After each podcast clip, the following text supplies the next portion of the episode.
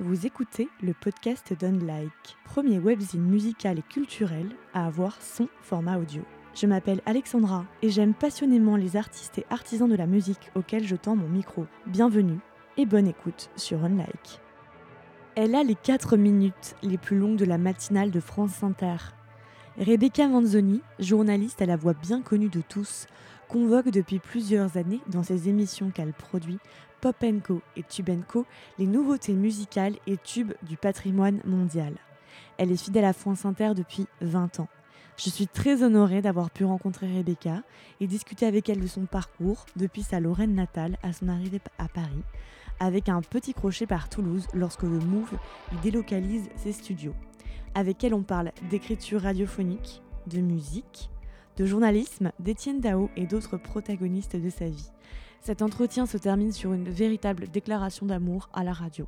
C'est avec joie et plaisir que je vous invite à écouter cet entretien avec la journaliste Rebecca Manzoni.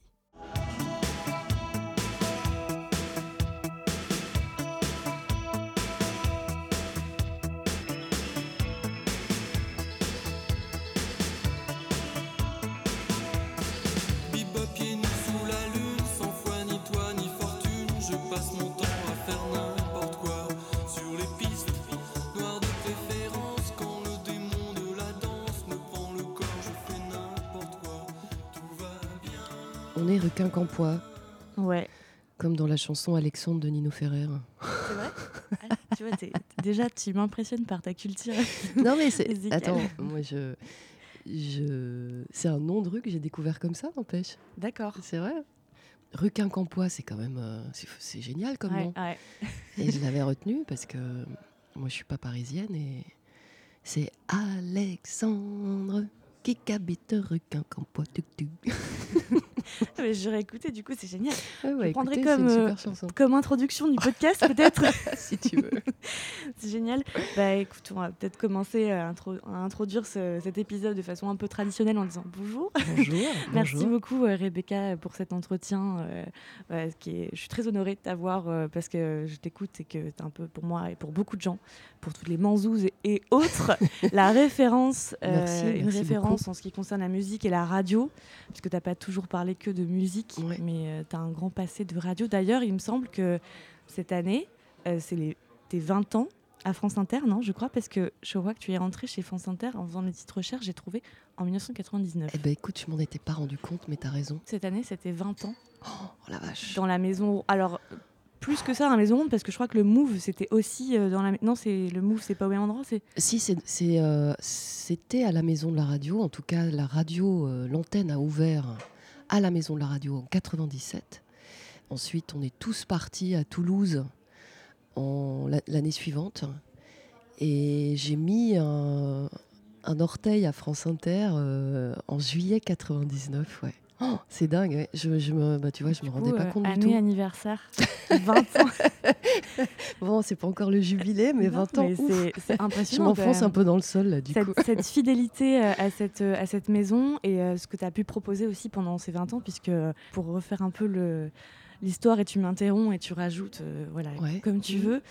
toi, tu as fait des études littéraires au départ. Ouais. Euh, est-ce qu'à ce, moment-là, d'ailleurs, je profite pour poser la question, est-ce qu'à ce moment-là, tu rêvais déjà de radio? J'ai toujours rêvé de radio parce que j'en ai écouté très jeune tout le temps, beaucoup. Mais il y a rêver et se dire pourquoi pas moi, ce qui est deux choses différentes. Et j'en ai rêvé et j'ai suivi un cursus euh, scolaire euh, relativement classique de la bonne élève lambda.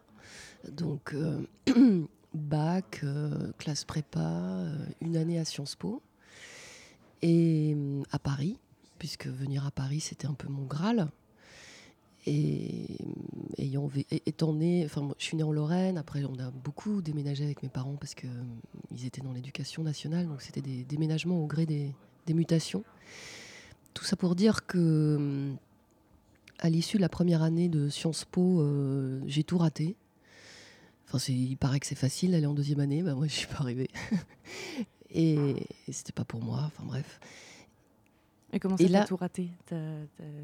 Bah, c'est-à-dire, je, tu vois, je, je, j'ai pas réussi les examens de juin, donc je suis allée à la session de rattrapage en septembre. Déjà, on n'est pas nombreux hein, pour aller en septembre.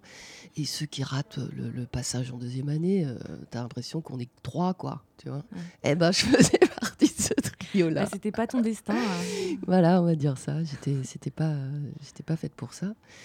Euh, et à partir de là, je me suis dit, ok, bon, euh, tu vas entrer en fac. Je voulais faire une fac d'histoire. Là, je me suis dit, jusqu'à présent, tu as rêvé de radio maintenant que euh, ce à quoi euh, on te destinait, parce que c'était aussi mon choix, mais pas tant que ça, euh, pourquoi pas toi? La radio, c'est ce, que as, ce, dont tu as, ce dont tu as envie, donc c'est parti, quoi. Mets toutes les chances de ton côté pour ça. À cette époque, il y avait des figures à, la radio comme ça qui, qui étaient un peu... tes modèles peut-être tes... Oui, Daniel Mermet, beaucoup, qui avait une émission de reportage. Euh, qui, avait à la fois une voix, euh, euh, des reportages super imagés, avec un boulot sur le son extraordinaire, une écriture.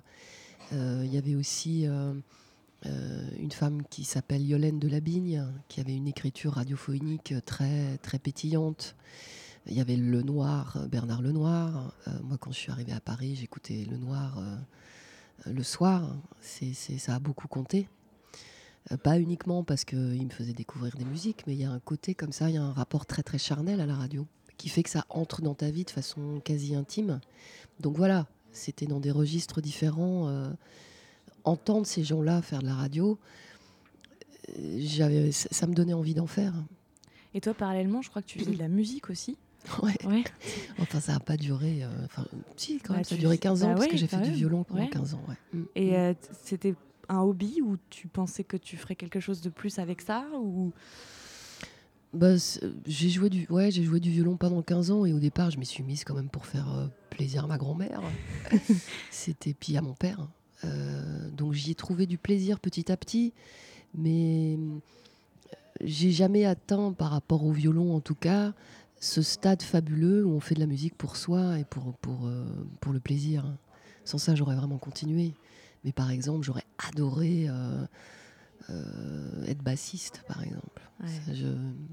je n'y ai pas totalement renoncé. c'est vrai, c'est trop bien. Parce qu'en plus de parler de musique, ce que tu fais aujourd'hui à peu près tous les jours, d'en écouter en plus, j'imagine, puisque ton quotidien n'est pas fait que des 4 minutes de ta chronique euh, quotidienne le matin, il y a la préparation de celle mm. d'après, etc. Puis tous les disques que tu dois écouter, ça donne envie, ça doit donner envie parfois de se dire ok j'y vais. Et aussi les rencontres que tu fais, puisque tu fais les lives aussi euh, de France Inter. Euh, dernièrement, il y avait les victoires de la musique que tu que tu as animé, enfin co-animé avec Didier Varou, je crois, euh, en direct. Euh, mm. Tu recevais les, les, victorieux avec, leur, euh, avec leur prix. Donc, enfin, tu fais quand même pas mal de, pas mal de choses. Et au départ, toi, la radio t'intéressait pour donc l'écriture. Tu disais le format, et tu te voyais faire du journalisme global. Enfin, c'est-à-dire que tu avais déjà cette envie de faire la c'est toujours pareil en fait. Euh, c'est pour ça que entre ce dont on rêve et le fait de se dire pourquoi pas moi, il y a toujours un petit laps de temps. Moi, j'ai beaucoup rêvé de radio et quand il y a eu un, coup d'arrêt à mes études euh, scolaires, euh, je me suis dit la radio, pourquoi pas moi? Par rapport au fait de, de ne pas intégrer ce qu'on appelle une rédaction, c'est-à-dire présenter des journaux, présenter des flashs, moi, je rêvais de faire euh, des émissions, des interviews, d'écrire pour la radio, mm. ce qui n'est pas tout à fait la même chose que de faire du journalisme radio. Il y a, deux structures, par exemple la France Inter, qu'on appelle les programmes d'un côté, qui réunit toutes les émissions, et la rédaction de l'autre, qui réunit les journalistes qui s'occupent de, des journaux, des flashs, du 13h, du 18h, etc. Et, ça, d'une certaine façon, être journaliste, c'est la voie la plus euh, sûre et la plus classique, parce qu'il y a un parcours euh, scolaire balisé, après on fait un stage, après on trouve un boulot ou pas, mais en tout cas, c'est balisé. Faire une émission de radio euh, comme le faisait Mermet, comme le fait aujourd'hui Sonia De Villers, comme le fait aujourd'hui Mathieu Vidard, c'est ce qu'on appelle être producteur délégué, donc on est payé au cachet, on n'a pas un CDI, on a des, des contrats de saison. Et il n'y a pas de. Enfin, on peut avoir fait une école de journalisme, moi j'en ai fait une mais on peut, euh, c'est beaucoup plus ouvert. Hein. C'est, on peut venir d'horizons beaucoup plus différents.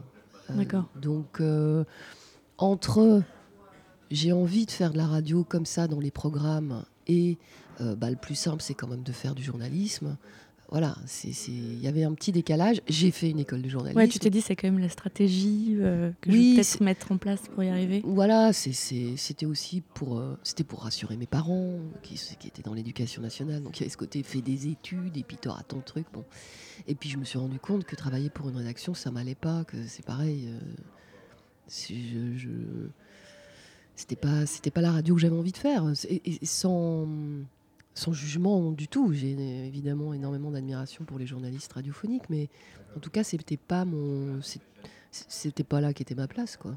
Et ça t'a pas fait peur d'ailleurs ce, moment peut-être où tu as commencé, je crois que c'était chez RTL en tant que reporter, mm. et tu t'es rendu compte que c'est pas forcément ça. T'as pas eu peur de dire mince, euh, en fait, euh, je... c'est peut-être pas fait pour moi la radio? En fait, c'est comme quand euh, c'est comme quand j'ai raté le passage en deuxième année de Sciences Po, euh, quand, tu, quand on te dit clairement, euh, en l'occurrence c'était le directeur de l'info d'RTL qui s'appelait euh, Olivier Mazerolle à l'époque, quand on te dit clairement, bon ben, être journaliste à la radio, ça va pas être possible pour vous. Et ça doit quand même, c'est, ça peut décourager plus d'une personne. Oui, c'est, dur parce que bah, on se sent nul, mais la la radio, moi, ça a toujours euh, compté dans ma vie, quoi. J'avais quand même cette, certitude-là, et aussi et surtout, je dirais, j'avais commencé à travailler à la radio dans, des émissions à France Inter. J'avais commencé à faire des stages, et il y a un homme qui a énormément compté dans mon parcours, qui s'appelait Olivier Nanteau, qui faisait une émission des programmes de France Inter dédiés à l'Europe. Et lui m'a énormément donné confiance. Ça fait partie des gens qui te disent ok, là tu t'es planté, là on te, ferme une porte par rapport aux journalistes, mais, mais continue. C'est ton truc, c'est ça. Et, et, Olivier Nanteau m'a beaucoup euh, soutenu et encouragé là-dedans parce qu'il m'avait accueilli en stage et j'avais à l'issue de ce stage écrit ce que j'avais intitulé un anti-rapport de stage. J'avais, Le titre c'était Ceci n'est pas un rapport de stage pour que justement ce soit le moins scolaire possible. Et c'était quelque chose de très très personnel, écrit à la première personne. J'étais absolument pas dans l'obligation d'écrire ce truc-là. D'accord, donc c'est quelque chose que tu as fait de tout. C'était, c'était très personnel. Euh, c'était à la fois euh, euh, bienveillant et en même temps critique par rapport à la radio que j'écoutais depuis toujours, en l'occurrence France Inter. Et le texte lui avait beaucoup plu. Et ça, quand tu écris un truc pour la première fois et qu'une personne te dit, ça c'est tu devrais continuer à faire ce genre de choses. C'est. Bah, ça a changé ma vie, quoi. C'est une forme de validation qui donne beaucoup de, ah, beaucoup de force Moi, et des ailes, quoi. J'avais aucun contact dans ce milieu-là, euh, euh, aucun contact dans quelques médias que ce soit, dans quelques domaines culturels que ce soit. Et là, il y a un bonhomme qui, qui t'accueille en stage, qui te repère, qui te dit euh, Ouais, là, vas-y, fonce. Parce qu'il a repéré ta plume. Et c'est vrai que tu parles de l'écriture parce qu'on a tendance à oublier à quel point la radio, c'est énormément de travail mm. en amont d'écriture. Euh, et que, comme tu dis, dans les programmes, c'est encore différent parce que préparer une émission, c'est beaucoup, beaucoup la préparer. Ouais. Euh, c'est pas le même ton. Ouais. Et c'était quoi ton rapport, toi, à l'écriture, justement, avant de faire de la radio? C'est la radio qui me permet d'écrire parce que écrire sans le son, là, on, propose, on m'a, proposé, euh, j'étais extrêmement touchée et flattée de ça d'ailleurs. De, j'ai rencontré des éditeurs qui me proposaient d'écrire euh, des livres, mais ça m'intimide énormément. En fait, euh, je le ferai, j'espère que je le ferai un jour, mais ça m'intimide assez et la radio est pour moi une façon de le faire en m'appuyant sur le son. Donc, j'ai aussi proposer Popenco et Tubenco tous les jours pour écrire au quotidien, pour l'écriture radiophonique au quotidien. C'est autant parce que j'aime la musique que par passion égale pour l'écriture radiophonique. Mmh. Aujourd'hui, on parle énormément, par exemple, du Facebook Live, de la spontanéité. Tu allumes une chaîne d'infos, tout est dans le sens de la spontanéité de cette fameuse expérience, quoi on va vous faire vivre l'info comme une expérience. Même la radio maintenant est filmée aussi. Même la radio est filmée, mais, mais on valorise énormément le spontané, le direct, ce qui n'est pas écrit. Mm. Très bien, ça, ça a vraiment sa place. Et par exemple, présenter avec Didier Varro une soirée comme les Victoires de la musique, ça n'est que du direct, ça n'est que de l'imprévu, c'est que du happening. Ou, ou, présenter un concert, il y a quelques balises, mais c'est très excitant de faire ça. Mais il y a une forme aussi radiophonique qui est plus écrite, qui est passionnante à explorer, parce que on est précisément entre l'écrit et le parler. Et, et parler de musique à 7h20 tous les jours, c'est un faisceau de contraintes hyper excitant. Tu t'inscris dans une tranche d'information où, a priori, la musique n'a pas vraiment sa place, ou alors en fin de journal. C'est 4 minutes. 4 minutes, c'est très long dans une mm. matinale. Comment on s'inscrit dans un flux d'informations qui va à toute berzingue, sans ralentir cette tranche? Comment la rythmer suffisamment? Comment euh, attirer l'attention euh, de gens qui allument la radio pour avoir de l'info? Donc je m'adresse le matin à des gens qui sont autant euh, mélomanes que pas du tout. Donc il y a un faisceau de contraintes d'écriture qui m'intéressait énormément au départ. Et c'est autant pour ça que pour parler de musique, parce que j'ai le même rapport à la musique qu'à la radio, à savoir un rapport très très imagé, très visuel. J'entends un son ou j'entends une musique, je vais me faire mon film. Euh, donc tout ça, voilà, il y avait une sorte de conjonction euh, qui, qui, permettait ça, quoi. Et là où c'est intéressant, c'est que au départ, euh, donc au tout début, tu as commencé par traiter un peu de l'actu en général, puis l'entonnoir s'est un peu refermé, tu as plus été vers la culture, euh, voilà, en interrogeant euh, différentes personnalités, euh, mhm. la culture, enfin voilà, des personnalités publiques avec la mission éclectique que tu avais aussi sur, sur Inter. Aujourd'hui, c'est la musique, donc avec Pop Co et Tube Co. Et, et, finalement, la musique, il n'y a rien de tel pour raconter une époque. On peut écouter un titre tout le temps et il racontera toujours quelque chose de son époque. Donc le lien entre l'actu la musique est quand même hyper fort. C'est un truc euh, sur lequel euh, je voulais beaucoup insister. C'est-à-dire, euh, parce que ce rendez-vous musical à 7h20, c'est pas moi qui l'ai créé, c'est Didier Varro. D'accord. Et ensuite, il y a André Manoukian qui a assuré ce rendez-vous pendant un an, et moi je suis arrivée après. Et c'est vrai que je voulais. Comment, comment on fait un rendez-vous comme ça, qui avait 4 ans déjà? Comment on le fait à sa main? Euh, moi, j'avais euh, une ambition formelle, c'était d'utiliser le multipiste, parce que c'est cette forme du multipiste, c'est-à-dire pouvoir écouter les pistes euh, instrumentales et vocales d'une chanson séparément, qui m'a donné envie de faire d'abord Tubenco pendant un an. Et puis après, quand j'ai fait cette chronique tous les jours, je m'étais dit, on est dans une tranche d'information, donc pour moi, la musique, c'est aussi une grille de lecture de l'époque. Mm. Et c'est ça qui est génial avec une chanson, c'est qu'une chanson, elle peut à la fois raconter ta vie, la plus personnelle, la plus intime. Genre, j'en sais rien, moi j'ai écouté euh, la première fois que j'ai écouté telle chanson. Euh, oui, c'était un moment précis. Voilà, ça, ça, correspond souvent pour, à quelque chose dans la vie de chacun et en même temps, ça, ça raconte aussi l'époque. Mais ça, ça raconte une époque d'un point de vue politique, social, graphique, euh, vestimentaire. Euh, donc autant visuel que sonore que euh, sociopolitique. Quoi. Mm. Et ça, une chanson en plus, quand on écoute une musique, il y a un effet immédiat. C'est, même pas formulé. Ça, c'est fantastique. Tu écoutes une première note de musique, soit tu, tu, tu, trouves ça naze, soit tu te mets à danser. Il y a une espèce de, de pulsion, de bouffée comme ça, euh, surtout pour des tubes on se dit ah ouais ça c'était génial. Et puis il y a quelque chose de du coup d'un très intemporel aussi. C'est-à-dire, enfin j'ai l'impression que tu défends un peu aussi cette idée en, mixant des choses un peu plus anciennes, un peu plus récentes, euh, puis même en parlant des sorties, euh, des nouvelles sorties et de, mhm. de tubes. Cette idée qu'il n'y a pas de musique périmée. Effectivement, quand je suis arrivée euh, dans ce créneau-là, Didier et André ont traité de nouveautés tous les jours. Et je pense qu'au bout d'un moment, les nouveautés sont d'autant mieux mises en valeur euh, qu'il n'y a pas des nouveautés tous les jours. C'est-à-dire que moi, je, parle de sortie d'album deux fois par semaine. Et la veille ou le lendemain, je parle de quelque chose de plus patrimonial. Et ça met en valeur, ça crée des liens. Par exemple, Robert Mitchum. Euh, il y a toute une génération qui ne connaît pas Robert Mitchum. Moi, je ne connais pas. Tu ne reconnais pas Robert Mitchum. Robert Mitchum, c'était un acteur américain fantastique si tu as l'occasion de voir La Nuit du Chasseur, par exemple, c'est un film génial. Robert Mitchum, par son attitude, il a influencé des générations de rockers. Euh, de, Elvis Presley à Mick Jagger. Alors ça, c'est la génération ancienne, je dirais. Mais Robert Mitchum, c'est le cool, quoi. Il n'était pas cool, c'était le cool. D'accord. Et de, de, dédier une chronique à quelqu'un comme ça, je trouve que ça éclaire aussi l'époque d'aujourd'hui.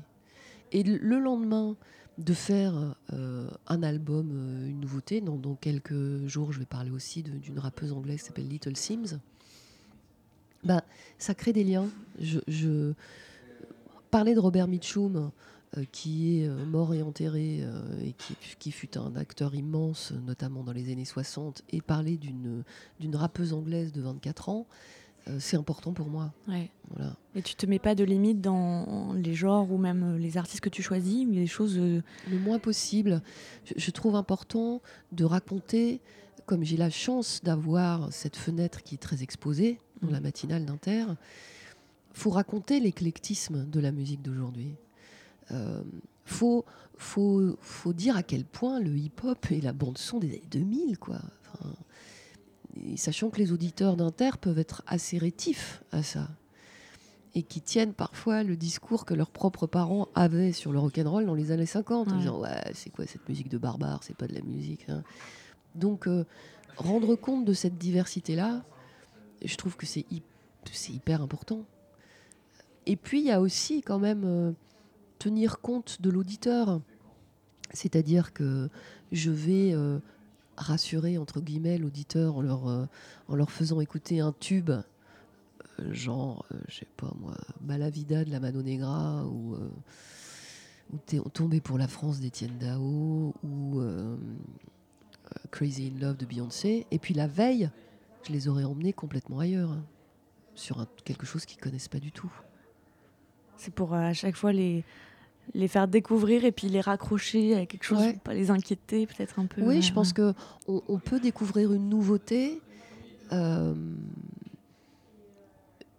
si la, enfin, je pense qu'on est dans de meilleures dispositions pour découvrir quelque chose de radicalement nouveau. Et là, je, là, je parle notamment des gens qui écoutent pas de musique. Si la veille, ils étaient en terrain un peu connu, quoi. Ils se disent ah oui ça, euh, ça me parle. Si toute la semaine je, m'adresse à eux euh, avec des choses qui ne leur parlent pas du tout, je pense que ce sera un petit peu plus compliqué. Et la nouveauté sera noyée. Je pense que deux fois par semaine, comme ça, elle, est d'autant plus en valeur. Alors je l'ai choisie d'autant plus avec soin. Et c'est toi qui choisis tout, euh, oui. tous les extraits, tous oui. les artistes desquels tu vas parler euh. J'échange énormément avec Jocelyn Perrotin, qui est directeur de la musique d'Inter, avec qui je m'entends vraiment très bien. Donc on échange parce que, évidemment, euh, le Pop Co, c'est une case assez stratégique pour la politique musicale, vu que c'est très écouté dans la matinale de France Inter. Donc on échange beaucoup. Euh, il y, y, a ce qu'on appelle des partenariats euh, pour France Inter, c'est-à-dire où la chaîne décide de soutenir particulièrement un disque, avec une couverture éditoriale. Comme on est du service public, il n'y a pas d'échange d'argent. Mais si France Inter est partenaire, ça veut dire que euh, éditorialement, euh, euh, l'artiste va être reçu chez Augustin Trapenard. Enfin, tu vois, il y, a des échanges de contenu, je dirais. Et, et Pop Co peut être un enjeu.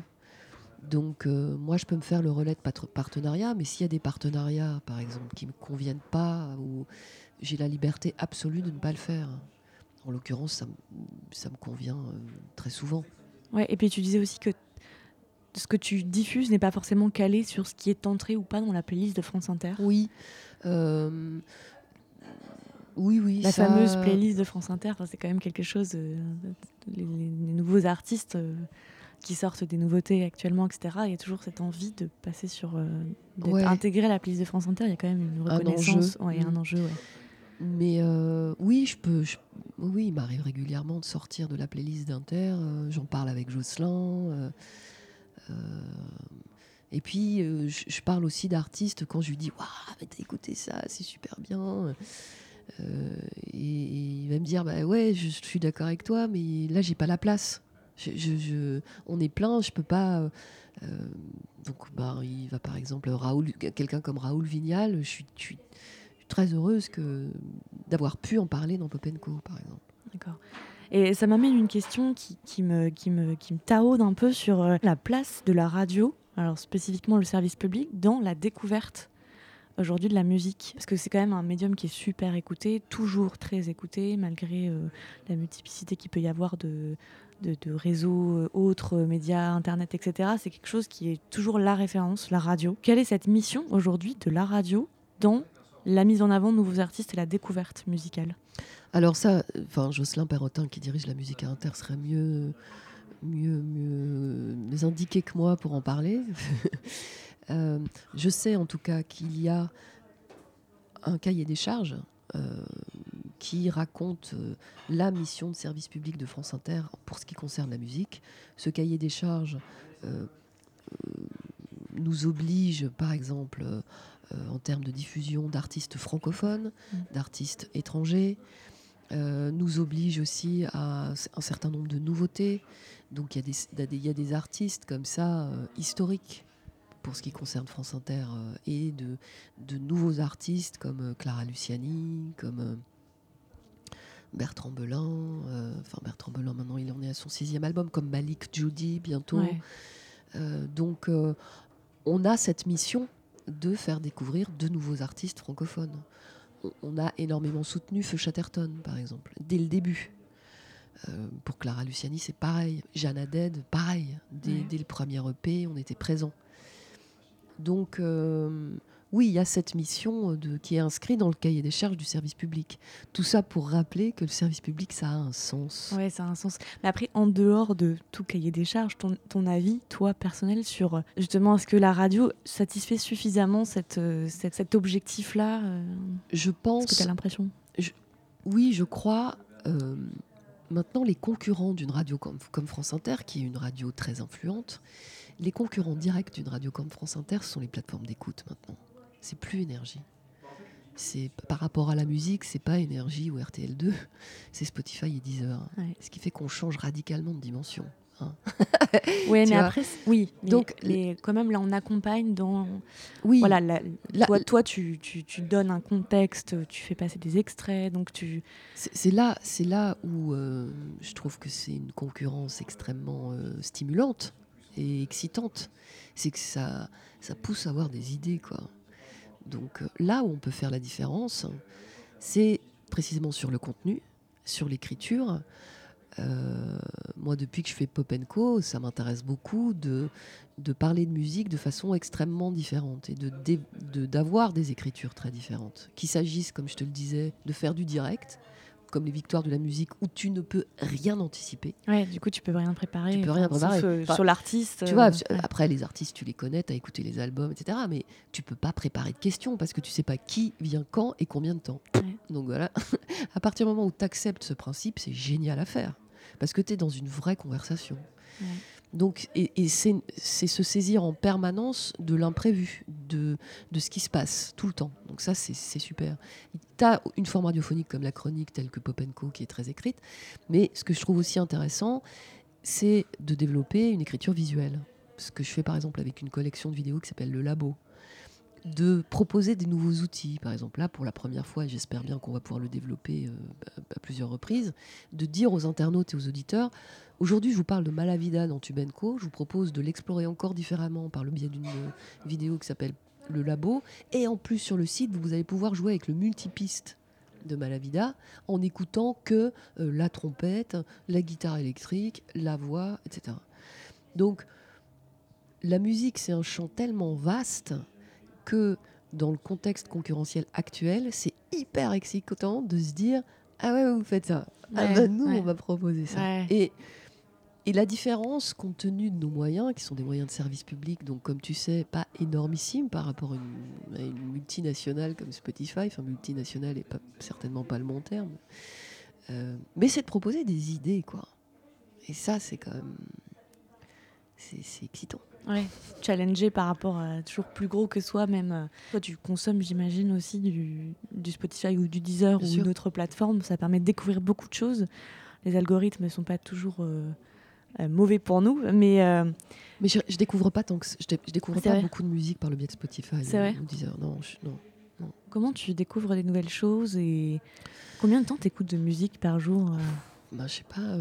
tu dois écouter de la musique tout le temps. Ouais. Beaucoup, beaucoup, beaucoup, ouais facilement 4 heures en fait. Ah ouais. Bah ouais, le temps de. Oui, oui, j'en écoute énormément. Ouais. Bah oui, parce que j'écoute des nouveautés, puis après, il faut écouter. Il y, a, en plus, il y a différents types d'écoute. Il y a l'écoute d'un album comme ça, euh, où tu te tiens, est-ce que ça va me plaire ou pas euh, euh, Et puis il y a une écoute plus attentive, et puis après, il y a une écoute pour écrire. Tu repères les passages, qu'est-ce qui te parle le plus. Donc c'est par strat en fait. Hein.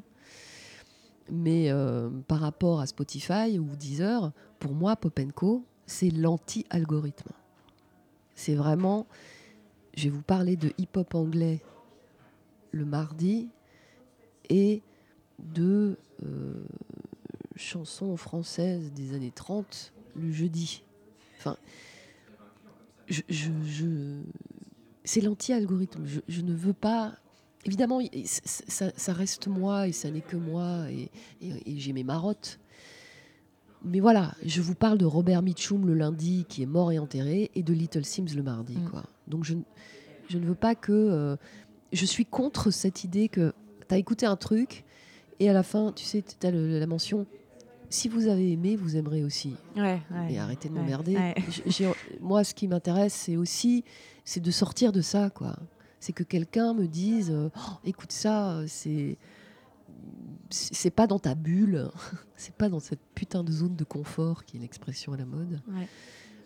Donc euh, j'essaye d'avoir une programmation qui ne soit pas celle de l'algorithme. L'anti-algorithme, ouais, c'est un super, euh, une super image. J'essaye, j'essaye. Après, on est forcément dans un bocal. Hein. On a, moi, je, mon intérêt, mon, ma curiosité. Euh, et ma culture surtout ont énormément de limites. Mais j'essaye de la repousser le plus possible en tout cas. Et pour écrire, euh, est-ce que tu lis beaucoup, je sais pas, de chroniques euh, de, journalistes musique, de parce qu'il y a quand même une façon de parler de la musique qui s'apprend, j'imagine, avec le temps. Comment tu je crois que ça s'apprend pas. Ouais, je crois que ça s'apprend voilà, pas. c'est mon point. C'est est-ce que ça il y a, Il y a une culture de la critique musicale je me sens absolument pas légitime pour me dire que je suis critique musicale, par exemple. Parce que je fais ça depuis 5 ans et par rapport à des gens, je sais pas moi, comme euh, Laurent, Chalumeau, euh, Francis Dordor, euh, Christophe Comte, Stéphane Daven, et des, grandes, des grandes plumes comme ça, je trouve, des, gens qui écrivent vraiment remarquablement sur la musique, que j'ai énormément lu, bien sûr, et que je lis évidemment régulièrement. Enfin mais je, mon écriture, elle n'est pas tant influencée par ça, euh, même si je suis très admiratif que ça, que par euh, mes lectures en général. C'est-à-dire que mon écriture, elle se, elle se nourrit autant de tous les romans que je lis. Moi, je suis quelqu'un qui prend énormément de notes, d'expressions, de... oui, mon écriture, elle n'est pas du tout nourrie que de critiques musicales, loin de là. elle est nourrie Parce y a quand même de la d'arriver à se renouveler euh, quand on parle musique, oui. va à se renouveler à chaque chronique. Ça, c'est pas. Mais c'est pour ça que c'est pour ça qu'écrire sur des angles différents permet de varier cette écriture-là. Je crois qu'au bout d'un moment, de parler par exemple que de nouveautés, tu peux tourner assez rapidement en rond. Mm. Dans une production quotidienne, j'entends. Hein. Une fois que tu as dit que ah bah aujourd'hui la consommation de la musique permet de passer de tous les genres à toutes les époques et quel syncrétisme c'est merveilleux. Bon bah quand tu l'as dit une fois tu vas pas le dire le lendemain quoi. Donc euh, le, le, ouais le, varier les angles permet de varier les écritures et donc de varier les contenus. Après je crois que le truc c'est aussi de faire appel à sa sensibilité. Voilà. À sa singularité. Et de l'assumer Ensuite, il ne faut pas que ce jeu-là, que cette sensibilité toute personnelle prenne trop de place. Parce que ce que Rebecca Manzoni ressent, on s'en fout. Euh, mais si je vais parler d'un souvenir qui, dont l'auditeur va sentir que ça m'est très personnel, mais que le souvenir dont je parle est suffisamment euh, partageable, je dirais, alors tout le monde va pouvoir se reconnaître dedans. Mm. Donc je pense que plus l'écriture est personnelle, plus ça parle aux gens, plus on partage de choses. Et plus on prend plaisir à l'écrire, plus ça passe, plus ça s'entend. Le dernier exemple que j'ai, par exemple, par exemple, par exemple, euh, j'ai dédié un, tube Co à tomber pour la France, qui est un tube d'Étienne Dao. Étienne Dao, pour moi. C'est votre héros, je crois. Ah, c'est mon dieu. J'avais lu ça. La première fois que j'ai vu Étienne Dao, et ça me fait toujours le même effet, j'ai l'impression du type qui est sorti du poster de ma chambre. Quoi. Donc, je suis. je suis hyper troublée et émue à chaque fois que je le vois. C'est assez ridicule. Et vous avez dû le rencontrer quand même. Euh, j'ai fait, je l'ai reçu en, direct quand je faisais éclectique entre 9h et 10h le matin. J'ai bafouillé, mais comme jamais.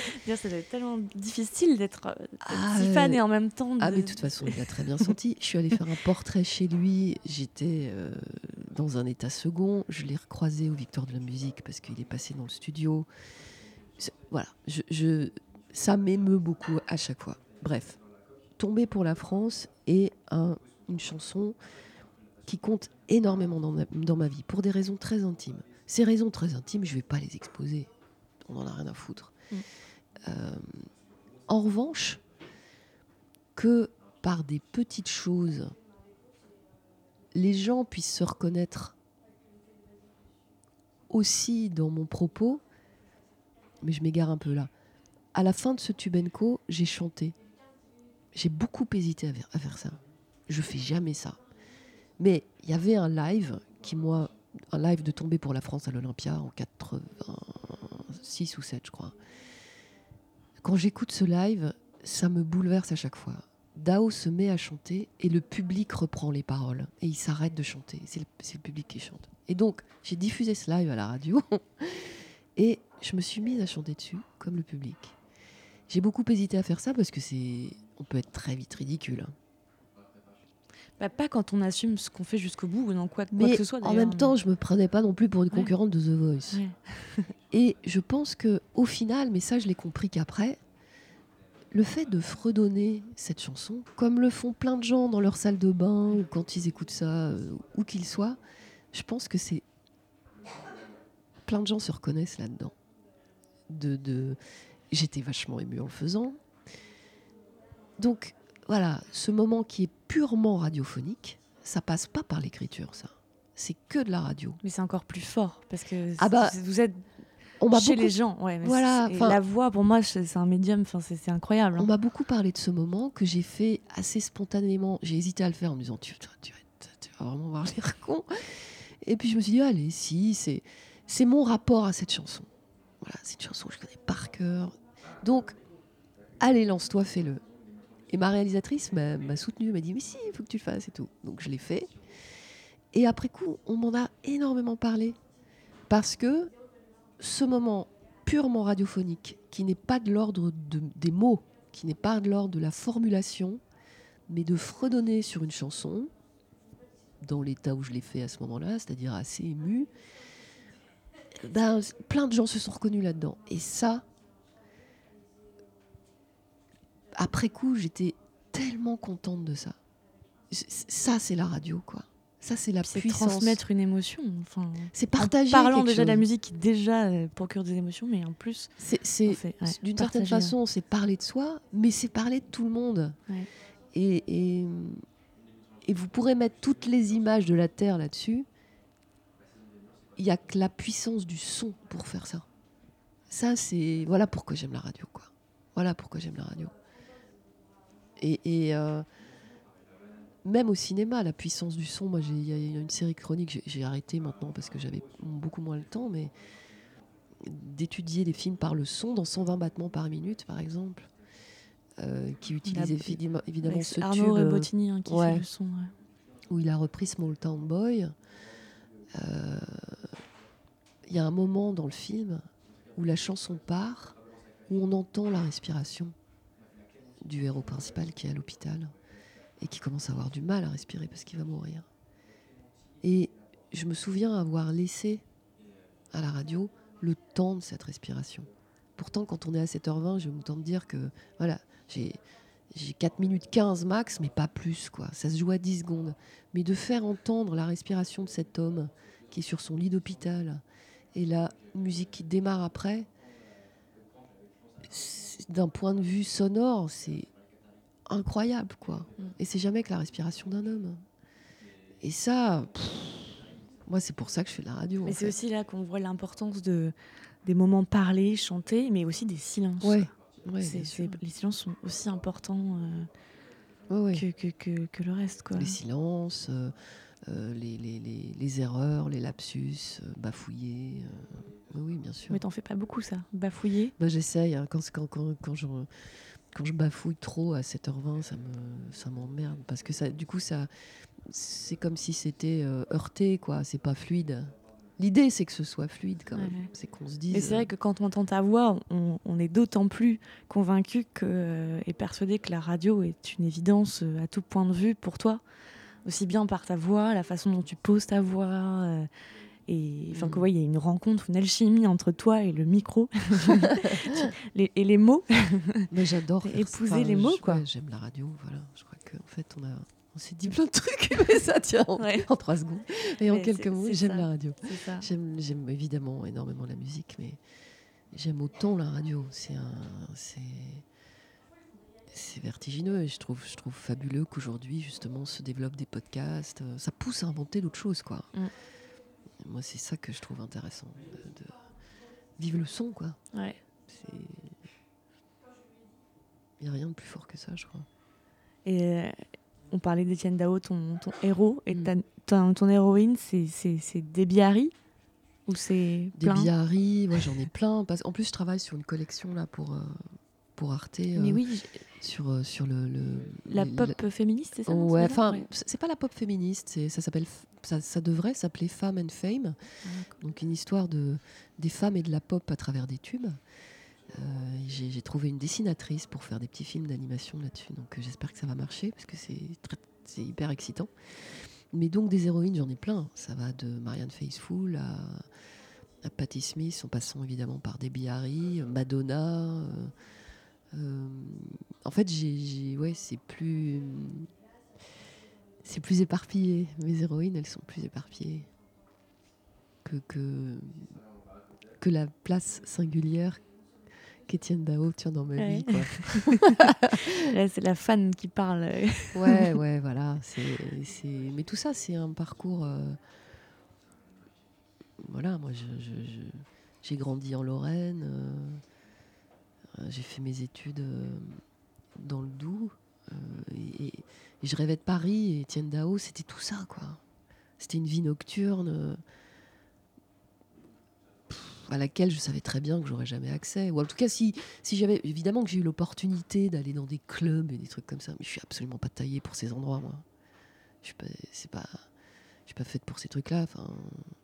Je suis mal à l'aise, j'ai pas les codes. Enfin, c'est pas mon truc. Mais ça n'empêche qu'on peut quand même fantasmer dessus, Ouais, quoi. ouais. De, de, de- d'y être un peu par procuration. d'y être un peu déjà rien que le fait d'être à Paris, ça nous donne l'impression que même si on n'y va pas, on peut aller partout en fait. Alors moi, j'y suis allée voilà une fois ou deux, mais bon. Curieusement, on m'a plus proposé. Parce que c'est pas, ouais, je suis pas. Faut savoir, faut savoir aussi un petit peu qui on est. hein. Je- Moi, la vie des clubs, bah, ça a jamais été mon truc. euh, J'ai cessé de le regretter. Et les concerts, tu, fais beaucoup, tu vas beaucoup en concert? Ben, malheureusement, non, parce que je me lève beaucoup trop tôt pour Ouais. ça. Je vais plus assez au concert. Et, et d'ailleurs, comment ça s'articule une, une journée de ta vie, même si j'imagine qu'elles sont pas toujours toutes les mêmes, mais Euh, alors, attends, excuse-moi, je veux juste ouais. Voilà, c'est bon, pas de problème. Euh, je, je me lève à 5h30. Euh, J'arrive à la radio euh, à 6h30 pour répéter. Je fais une répétition avec les techniciens parce que, euh, comme tout est en direct et, que j'ai 4 minutes, parfois 4 minutes 15, mais pas plus, parce que sinon je mets tout le monde en retard, hein, c'est pas le but. Tout est au cordeau dans une matinale. Ça se joue vraiment à 10 secondes près. Donc, je répète avec le technicien aussi parce que je me cale vraiment sur des intros de disques ou sur des remontées. Il y a des passages que je veux mettre en valeur et pour bien les mettre en valeur, il faut que ce soit calé à la seconde près et que le technicien ait, bien ça en main. Euh, pour faire de beaux, de belles remontées musicales, de beaux chantes ou des cuts bien nets. Il y, a une esthétique de la radio. Et, la personne qui est à la console, qui est aux manettes, participe vraiment à ça. C'est il a un rôle premier, il ou elle a un rôle premier. Donc on, répète ensemble, euh, on échange. Euh, ça peut être, tiens, peut-être que tu peux euh, enlève cette phrase-là, mais là avant, parce que là, tu as plus d'espace, on peut faire une plus belle remontée. On parle que d'esthétique, en fait, à ce moment-là. C'est un moment très, très précieux. Après, ben, il y a le direct, à 7h20. et ensuite, je passe entre, je sais pas, j'écoute la matinale, quand même, pas mal, en supprimant euh, mes mails. Et puis euh, après, j'écoute facilement euh, de la musique, des nouveautés pendant une bonne heure et demie. Et ensuite, je me dédie entièrement au disque du jour. Voilà. Donc, entre l'écoute très attentive, les, des passages sur lesquels je vais pouvoir écrire, qui m'inspirent un récit, sur lesquels je vais me caler précisément, les identifier, écrire, répéter avec Flora Bernard, qui est la réalisatrice de Pop Co, en parler avec Hugo Combe, qui lui fournit la documentation. Tout ça va me prendre euh, facilement 4-5 heures. Donc je pars. Une véritable euh, journée de travail, quoi. Enfin, tout, mis bout à bout, ça fait une belle journée de travail, quoi. Ouais, ouais. Entre l'écoute de nouveautés, euh, chercher de nouveaux sujets, mais c'est pas compliqué de trouver des sujets. Euh, c'est surtout écouter, écouter des nouveautés, de se dire tiens, ça, je vais pouvoir en parler cette semaine-là, parce que la veille, je parle de ça, donc ça va bien équilibrer la programmation de la semaine. Parce que ce sera des. Je vais parler à des générations différentes, ça, il y aura des styles musicaux différents, des langues différentes, autant que faire se peut. Donc, euh, ouais, je rentre chez moi, il est 17h. Puis je m'occupe de mes enfants. voilà. Est-ce qu'il y a quelque chose qui te fait peur?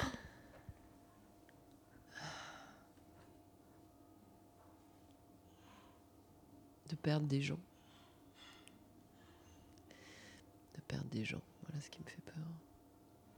Mais sinon, professionnellement, il reste euh, rien. Oh, bah, beaucoup moins là. Euh, c'est toujours fragile le travail. Enfin, le travail. Une position est toujours fragile. Voilà. Là, comme je suis installée, comme ils disent, Enfin, ça veut dire quoi Je suis installée. Euh, tu vois? C'est un milieu qui a assez peu de mémoire. Donc, euh, je considère pas du tout ma position comme acquise. Ensuite, moi, ce qui m'intéresse dans la vie, c'est de, de tenter des choses différentes, des écritures différentes et de réussir à les partager. Donc, euh, à ce jour, j'ai pas peur, mais on s'en reparle dans, dans, six mois, tu vois. Euh, où j'aurais peut-être d'autres angoisses. Parce que je, voulais, je voudrais faire un truc nouveau. Et là, en ce moment, j'ai plein d'idées. Quand on a plein d'idées. Euh, mais il y a eu plein de moments dans mon parcours où j'ai eu peur, bien sûr. Quand on commence, on se dit, je ne vais pas y arriver. Et puis ça prend du temps. Il faut se laisser autant que possible du temps faut surtout rencontrer les gens qui vous en accordent. Ouais, ça c'est pas évident, surtout aujourd'hui où tout le monde court. On a l'impression que tout le monde court et que. Ouais, il y a une efficacité. Personne nous attend nulle part, donc il faut y aller, quoi. Il y a une exigence d'efficacité immédiate qui est quand même très con. Euh, et ça, c'est pour ça que je trouve que le podcast c'est un super exercice parce que on peut. Mm. On peut se planter, on peut faire grandir quelque chose. Moi, j'ai vraiment eu la chance euh, ne serait-ce que là, dans cet exercice quotidien de Pop Co, d'avoir, euh, parce que c'était pas gagné, quoi, de, de, pouvoir grandir à l'intérieur d'une matinale, c'est une chance incroyable. Que la, mm. Tu vois, que, que, que, Patrick Cohen et la direction de France Inter m'accordent leur confiance à ce moment-là, c'était très, très porteur. Tu vois, la, première, je me souviens, la, la, toute première critique, je pense que le le premier article de presse que j'ai eu dans Télérama, c'était écrit Rebecca Manzoni, la déception. Ah ouais Oh la vache Alors aujourd'hui, après le premier numéro de, bah, Je sais pas, je devais avoir un mois et demi de chronique dans les pattes. Et j'avais pas. euh, je, je- je commençais à trouver le ton, quoi. Je, commençais à trouver la bonne zone. Voilà. Parce qu'il fait un peu de temps Je quand même commençais pour à trouver la bonne euh, zone, ouais. Mais donc je sais pas, je, ouais, je devais avoir un an, et, un, un mois et demi, un an et demi. La fille qui met un an et demi pour s'installer. un, un mois et demi, et, et j'avais déjà resserré bien les angles. Ma, ma semaine était composée, je partais plus dans tous les sens. voilà, je commençais tout juste à trouver le truc. Et ce, je- ce truc paraît, donc autant te dire que les pages radio, euh, comme il n'y a plus aucun journaux, qui, plus aucun journal, pardon, qui parle de radio, Ouais. les pages radio de Télérama, elles sont vachement lues. Alors maintenant, s'il y en a qui se remettent grâce au podcast euh, natif, justement, les podcasts. Ouais. Il y a des, des- des- je crois que les Inrock aussi. Enfin, ils remettent des trucs. euh, Enfin, ils se remettent hein, à parler un peu plus. J'ai l'impression de, Tant mieux, c'est vachement bien. de radio podcast. Ouais. Enfin, tout ça pour te dire, tu vois, que que ce truc-là, oh, je m'étais dit, ah ouais, d'accord, ça m'avait bien. Ça, m'avait ça m'avait quand même assez miné. Ouais, mais ça t'a Euh, pas freiné. Enfin, Non. c'est quand même. euh, tu fais preuve d'une force quand même. euh, Non, parce que je pense que quand on. En plus, je suis allée contre pas mal de choses euh, en proposant Co et Tube Co, hein, dans le sens où je sortais d'une émission d'une heure qui s'intitulait Éclectique, où j'allais chez des gens, c'était des interviews sur la longueur. Là, j'arrive, euh, je, je dis, ok, euh, j'aimerais, euh, je faisais une heure d'émission, là j'aimerais faire quatre minutes, et puis alors tous les jours dans une tranche d'infos, et alors dans un domaine sur lequel on m'attend absolument pas, à savoir la musique. Je peux comprendre qu'au départ on se dise, bah non, ça va pas, tu vas Mm. pas y arriver. Mais je pense que j'avais la conviction intime que je pouvais en faire quelque chose. Et, et, bah, j'ai réussi à les convaincre. Et l'équipe de la matinale, comme l'équipe de la direction d'Inter, m'a accordé suffisamment de confiance pour que ça trouve sa place. Et aujourd'hui, tu continues à lire des. Des... enfin, de toute façon, tu donnes des interviews aussi, mais tu continues à lire tant que des. ça, ouais. hein, tu vois, Ouais, j'en ai trouvé quand même, hein, en Ouais. cherchant un beau papier dans Libération, euh, des beaux portraits. Par il y avait quand même, Brochen, il y a- ouais, il y avait ça quand même m'avait- des choses. Et, euh, et surtout, tu communiques quand même beaucoup avec, euh, en tout cas ceux qui sont très réseaux sociaux, avec tes auditeurs directement, parce que tu es assez connecté, notamment sur Twitter. C'est comme ça que j'ai réussi à nouer le contact avec toi. Mm. Et, et puis, tu disposes de ta fanbase un peu comme n'importe quel groupe, les, les Ouais, bah ça, Ça, c'est truc incroyable ce malade. Ouais, c'est incroyable, t'as raison. Bah, tous les jeu- jours, il parle de, de, de, de ce que tu peux faire toi. Bon, il relaie aussi les trucs de France Inter. Enfin, c'est quand même incroyable Ah, c'est une assiduité qui. fanbase comme un, comme un groupe Ah, ou ça un Ça artiste. m'épate, ça m'épate. Je, je suis évidemment très, très, très touchée et fière de ça. Je, tiens à dire que euh, le compte Manzouz n'est pas tenu par ma Ouais. mère, mais par un garçon que je ne connais pas, Ah, tu l'as jamais. euh, que je n'ai jamais rencontré, qui a l'élégance infinie de. C'est quelqu'un qui une fois m'a envoyé un DM pour me proposer de lancer un sondage au sein des Manzouz pour- pour leur permettre de proposer des titres que je traiterais dans Tubenco, ce qu'on a fait. Mais c'est pas du tout, voilà, c'est quelqu'un qui me sollicite jamais, euh, qui, qui relaie euh, les chroniques et j'ai juste envie de lui dire merci, quoi. je trouve ça, ça me touche et je trouve ça super classe Ouais, c'est quand même assez, assez classe. ouais. sur un réseau social comme Twitter, euh, ben c'est ouais, je suis très très contente. hein. C'est vachement bien. Ouais. Et pour finir, est-ce que tu aurais un conseil à donner à, à quelqu'un, euh, voilà, euh, une jeune personne qui se cherche dans la vie, qui ne sait pas ce qu'elle veut faire, pas forcément qui pense à la radio, mais globalement, quel, est, quel serait ton conseil de vie Euh, je, me sens un peu, je me sens pas hyper légitime pour ça. Non, mais, c'est n'importe qui. On a tous nos ben les leçons qu'on a apprises de notre expérience et certaines formes de sagesse.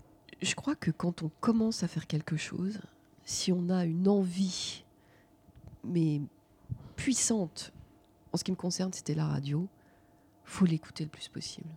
Voilà. Moi, je, je, je connaissais pas Paris, je connaissais pas la radio, je connaissais pas le journalisme. J'avais envie de faire ça, et incroyablement, bah, ça a marché, quoi. Donc, euh, d'écouter son envie le plus possible. C'est une discussion que j'ai eue avec ma filleule euh, qui a 18 ans, là, il n'y a pas longtemps. Et pareil, elle avait des envies euh, artistiques et son premier réflexe, c'était de dire euh, Ouais, mais non, mais attends, ça, pff, je connais personne, c'est pas pour moi, je vais pas y arriver. on pense toujours qu'il faut absolument connaître quelqu'un pour. Alors, évidemment, après, c'est important de, rencontrer les bonnes personnes. Et, la chance joue là-dedans, bien mm. sûr.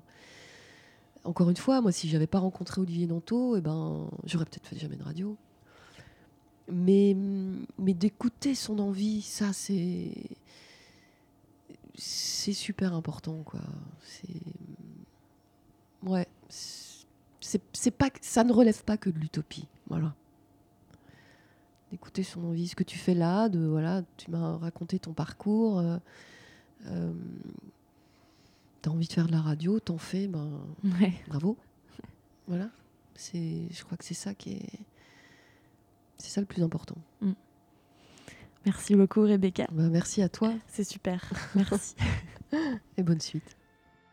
Je remercie chaudement Rebecca de m'avoir accordé son temps avec une telle gentillesse. Vous pouvez écouter Rebecca Manzoni dans ses émissions Pop Co du lundi au jeudi et Tube Co le vendredi à 7h24 sur France Inter. Je vous invite à la suivre sur Twitter où elle partage quotidiennement ses chroniques et autres coups de cœur. Merci à vous qui écoutez et à la semaine prochaine pour un nouvel entretien sur le podcast Unlike. Ciao